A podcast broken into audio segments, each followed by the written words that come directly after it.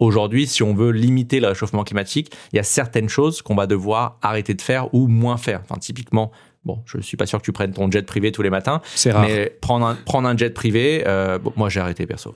Mais prendre un jet privé, euh, il va falloir réduire. Et donc ça atteint la liberté, en tout cas de certaines, certaines personnes. Euh, peut-être potentiellement réduire la viande, etc. Bon, ça touche à ta liberté, typiquement. Donc ça, je sais que c'est une récupération rhétorique de certaines personnes, pour ne pas les citer Asselineau et euh, Florian Philippot.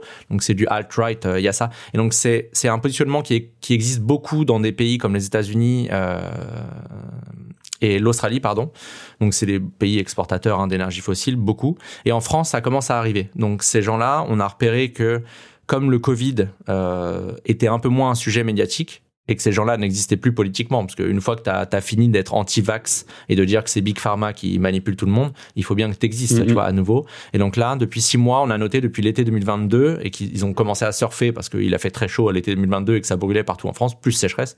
Euh, ils ont ils se sont dit bon il y a une faille euh, on va se positionner on va dire que on est anti on est climato-sceptique pour l'instant, c'est très minoritaire. Alors peut-être que ça faisait partie de tes questions. Désolé, j'anticipe un peu.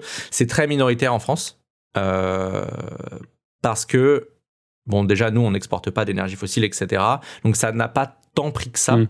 Mais c'est quand même un danger à garder en tête parce que plus le climat va devenir un sujet, plus les gens, bah évidemment que ça va, ça, ça touche à ton quotidien, euh, ça touche à tes, tes idées, à, à ta vie de tous les jours. En fait, tout ce que tu fais, euh, va falloir le remettre en question euh, et que forcément des gens vont être choqués et troublés par ça et des personnes mal intentionnées vont récupérer ces personnes-là qui seront perdues parce que c'est le cas. On peut être Mm. vraiment perdu quand on apprend euh, l'immensité de la, la- la gravité de la, la situation et des personnes en profitent. Donc il faut faire attention à ça. Et là, ce qui est intéressant dans, ce, dans cet article, c'est vraiment ce côté posture anti-système et euh, la façon dont il prouve qu'il y a vraiment ce lien-là, c'est le nombre de, c'est le nombre de, de commentaires et de posts sur les réseaux sociaux qui ont fait un vrai switch entre euh, on parle vaccin et on parle climat.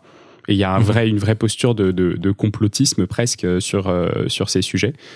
Et, euh, et c'est assez intéressant. Est-ce que tu as des chiffres un peu sur, sur comment est-ce qu'ils ont euh, analysé là-dessus, ce, ce sujet? Oui, oui, bah en fait, c'est le terme. Donc, c'est le chercheur David Chavalarias qui a, qui a étudié ça. Et on a surtout, enfin, ils ont, on n'a rien du tout, c'est ils ont, euh, ils ont repéré qu'il y avait, en gros, entre 1000 et 2000 comptes qui étaient très virulents et qui menaient la danse, en gros. C'est eux qui mènent, euh, qui lancent les sujets et ils font de l'astroturfing. Donc, ils font monter un sujet. Ils vont dire euh, une phrase, monter un, thème sur le GIEC, typiquement. Ils vont mettre sur Twitter hashtag GIEC. Ils vont spammer le message, 15 messages d'affilée ces 1000 comptes ou 2000 comptes vont le faire et hop, le GIEC va arriver en tendance. Alors moi, Thomas Wagner, je suis trop content. Je me dis, ah bah tiens, on parle du Ouais. GIEC, euh, super nouvelle, etc. Et en fait, dès que je vais regarder, bon, c'est des complotistes, c'est des euh, climato-sceptiques qui l'ont fait monter. Et là, le drame, c'est quand des gens bah, comme nous répondent, leur répondent pour les réfuter, en mettant hashtag GIEC aussi, etc. Et ça, ça fait monter la sauce. Donc ça veut dire qu'il y a beaucoup plus d'occurrence du terme. Et donc ça y est, ils ont imposé le thème. Et c'est ce qu'a fait Zemmour à merveille euh, bah, en 2022, en fait, jusqu'à ce que la guerre en Ukraine arrive. Euh, c'est l'astroturfing. Donc c'est vraiment une méthode euh, sur les réseaux sociaux identifiée. Euh, Ce qui est fou, c'est que ce soit complètement conscient, en fait. C'est Ah mais ils le font. Alors non seulement ils le font parce qu'il y a des comptes, euh, parce que c'est un positionnement politique, Mm. et on a aussi repéré qu'il y avait euh, une grosse partie de bots parce que ça coûte aujourd'hui pas très cher euh, de, de- de créer des bots et de faire monter la sauce sur n'importe quel sujet. Et je pense, moi je l'ai mis dans mon article, donc David euh, pouvait pas le faire dans son article, euh, voilà.